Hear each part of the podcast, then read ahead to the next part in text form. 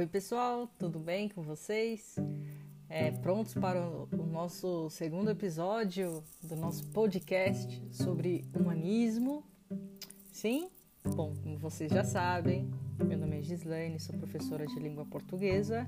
Vou dar continuidade a, ao, ao nosso podcast sobre esse período, sobre esse movimento literário, esse movimento filosófico, essa mudança né, de pensamento, é um marco, esse período de transição, né? É, não é uma mudança de uma hora para outra e como isso influenciou nas artes, né? Principalmente em Portugal. Retomando né, alguns aspectos que a gente viu no nosso último programa, né, é importantíssimo vocês terem em conta a ideia de transição, que é o humanismo, tá?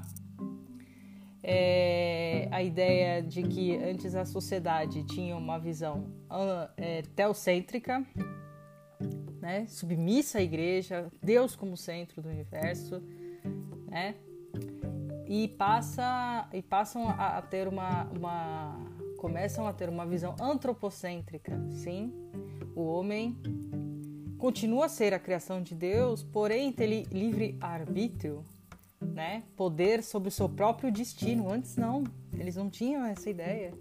Né? O homem tem valor como indivíduo, né? Tem agora uma submissão sensorial ao racional. É, de uma postura religiosa e mística passam gradativamente a uma posição racionalista. Então é muito importante vocês terem em conta, né, é, essa ideia, tá?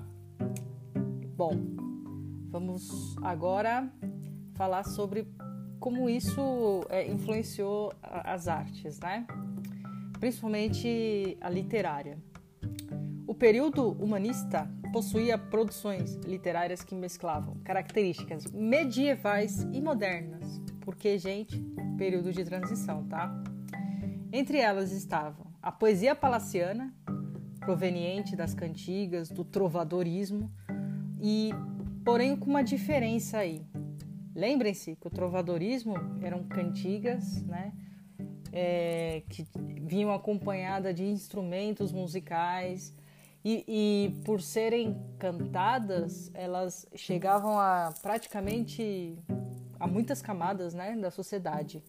Já a poesia é, desse período a gente chama de poesia palaciana porque tem uma estrutura mais elaborada, é escrita, né? Redondilhas, ambiguidades, aliterações, assonâncias, né? Como figuras de linguagem.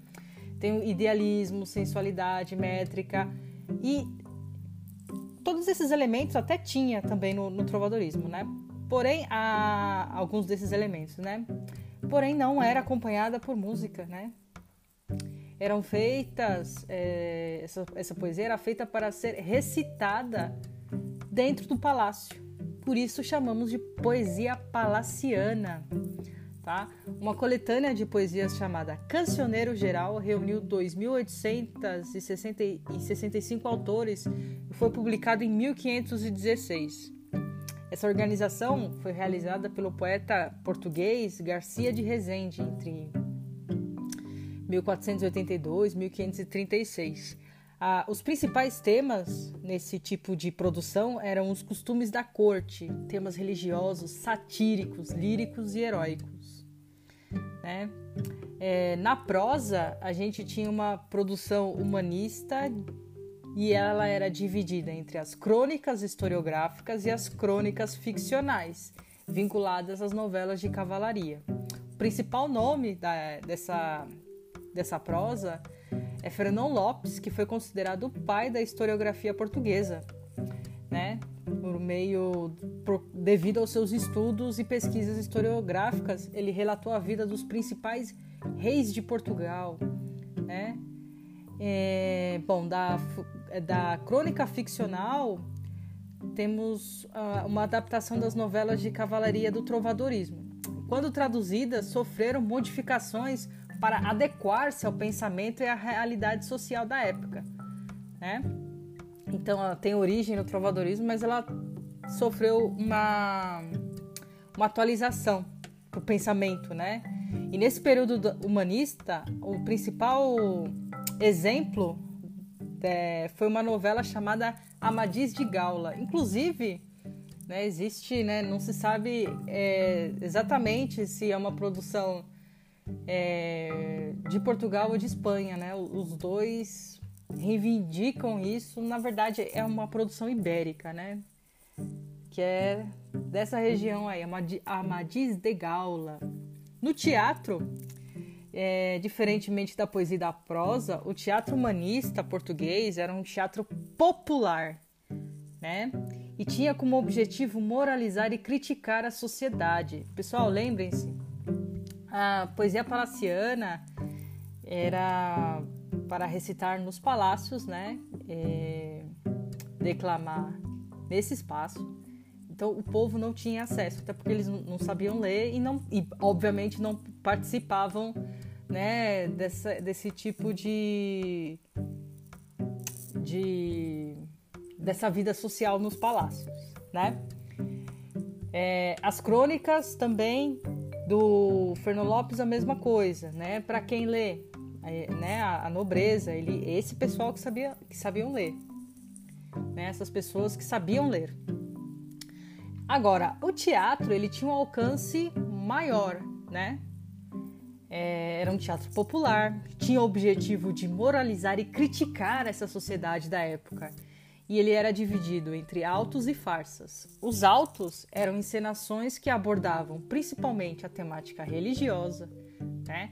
Como exemplo, a gente tem o Alto da Barca do Inferno, né? Que a gente está trabalhando esse esse esse alto, o Alto da Lusitana, o Alto da Visitação. Já as farsas eram encenações curtas, populares, baseadas no cotidiano e tinham um caráter cômico, tá? O principal autor do teatro português, o pai né, do teatro português, foi o Gil Vicente. Esse é o nome, tá? Por causa de sua influência, inclusive, esse tipo de produção literária ficou conhecida como teatro vicentino. E suas principais características eram retrato dos costumes e tipos da sociedade portuguesa, crítica social, um caráter universal já antropocentrismo, já está aí.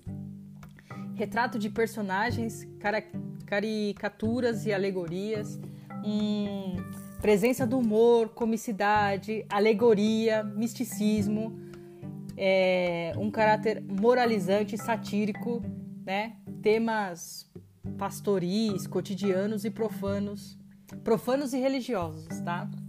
Então, é, no nosso próximo podcast, a gente vai falar um pouco sobre o Alto da Barca do Inferno, em detalhes, certo? Não percam, e é isso.